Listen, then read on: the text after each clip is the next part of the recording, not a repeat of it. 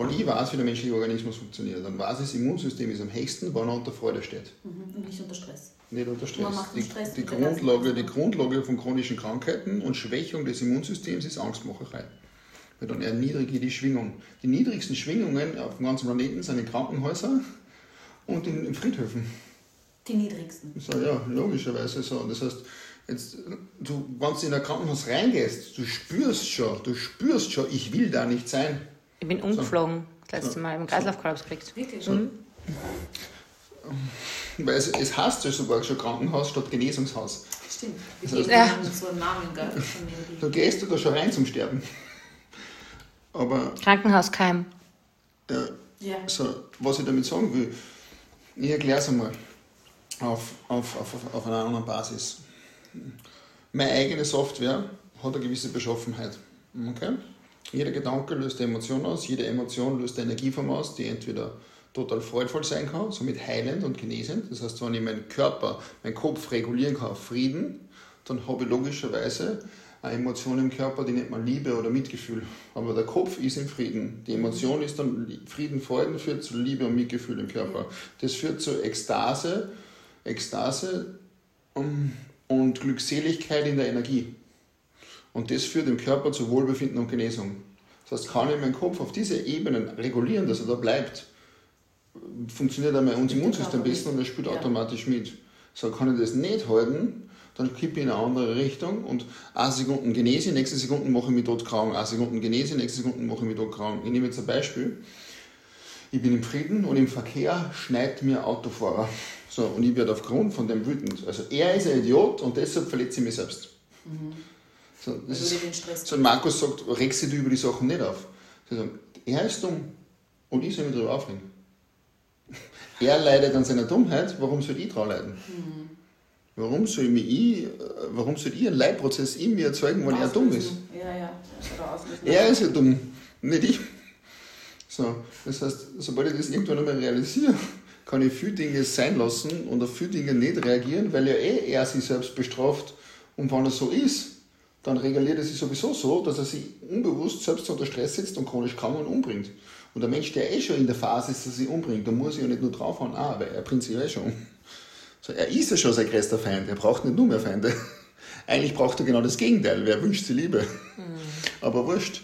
So, wenn ich das realisiere, dann reagiere ich doch anders auf das. Auf einmal hat das keinen Zugriff mehr auf meinen Innerwelt. Weil er ist dumm. Warum soll ich mich tot regulieren? So, zur Bestrafung bringe ich mich selbst um. Ja. Das finde ich nicht, nicht bewusst. Sondern wenn du auf die Unbewusstheit anderer Menschen so reagierst, verrät man das nur was über deinen Bewusstseinszustand. Nämlich der muss auch ziemlich niedrig sein. Weil wenn du das noch nicht erkennst, dann bist du selber drinnen. So, und dann, dann könnte man anders reagieren, weil man wahrnimmt, was passiert. Das erkennen. So, und dann reguliert man sich anders und jetzt, jetzt habe ich eine Software mit einer gewissen Beschaffenheit, die auf Genesung läuft. Und jetzt kommt ein Virus in mein System rein. Na, das Virus hat eine ganz geringe Lebenschance, weil es keinen Nährboden trifft, auf dem es sich fortpflanzen kann, sondern einen ganz großen Feind. Nämlich Dankbarkeit, Mitgefühl und so weiter und so fort. Das sind Dinge, die das Virus töten. So, und Also du nimmst in den Nährboden. ja, das heißt, mein, mein, mein, mein Körper ist die komplexeste Chemiefabrik der Welt und wenn ich die schaffe, stressfrei zu halten, dann bin ich so wenig wie möglich chronisch krank. So, natürlich kann ich mich infizieren, aber die Infektion selbst hat immer im System viel weniger Chance, wenn ich total unter Stress stehe. So, und, und jetzt zu sagen, die, die, die, ähm, die Führung, also unser, unser Government, Ja. oder wie immer das du das nennen willst, hat Ahnung über die Menschen, dann würde es die Angst nicht verbreiten, weil es dann die Gefahr, dass eine Pandemie ausbricht oder was auch immer es das sein soll, was für mich nur ein scheiße Gutes ist, äh, aber wenn du es eine Pandemie nennen willst, dann nimmst du die Gefahr, dass die Pandemie einen Ausbreitungsgrad hat, erhöhst du auf die Art und Weise, wie Propaganda passiert. Und das ist die Grundlage für dumme Entscheidungen. Das ist eine dumme Entscheidung. Wenn ich Bescheid weiß, wie der Mensch funktioniert und ich entscheide mich so, dann bin ich entweder absichtlich dumm, weil ich es klar halten will, Oder sie wissen es einfach nicht. oder sie wissen es einfach nicht. So, und entweder sie sind Hurensöhne oder blind.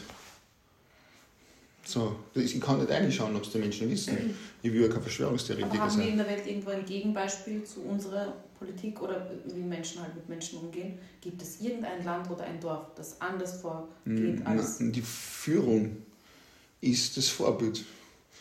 Die Propaganda und das, was täglich passiert, wird zur Wahrheit. Das ist, hat Hitler schon gesagt, der Lüge groß genug, laut genug, oft genug wiederholt, wird irgendwann wahr.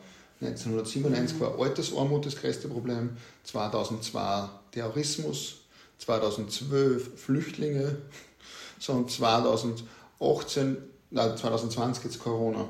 Das würde ja sagen, die Menschen haben nur acht Jahre zum Leben, weil sie ihre Meinung und ihre Ängste so drastisch ändern. Mhm. Ich glaube nicht, dass die Menschen ihre Meinungen ändern, sondern die Meinung der Menschen ist die Propaganda, die mir einer sagt. Und das ist wiederholungsbasierend. Und wenn ich jetzt die Macht über die Medien habe, entscheide ich, wer, was ich wiederhole. Genau. Und dann entscheide ich auch, wie die Menschen denken. Und dass die Menschen nur nicht so bewusst sind, dass sie, sich, dass sie sich vor dem schützen, ist ja logisch, dass sie dann eine, eine, eine, eine Meinungsfreiheit existiert nicht, weil der Mensch noch gar keine Meinung hat. Weil die Meinung sollte ja aus Damage, der, was er selbst erfahren hat. Er hat aber kein Bewusstsein, dass er Erfahrungen macht, weil er in der Angst lebt und gar keine Erfahrungen machen will. Mit Angst leben. So, das heißt, ähm, umso unbewusster das Menschen sind, umso leichter sind sie kontrollierbar. Umso bewusster du wirst, umso weniger glaubst du den Bullshit, der da ja. suggeriert wird, weil du weißt, was die Konditionierungen im Hintergrund sind. So, ich glaube nicht, dass das ähm, gewollt ist, dass man so viele bewusste Menschen hat, weil dann hat man sehr, viel, sehr, sehr, sehr viel für Rebellen dumm, wenn man sie nicht für dumm verkaufen lässt. So. Rein jetzt nur, weil du gefragt hast, noch ein Beispiel. Das ist ein Beispiel von Größenwahn. Zu glauben, wir sind alle dumm. Mhm. So, mh, ja. Stimmt.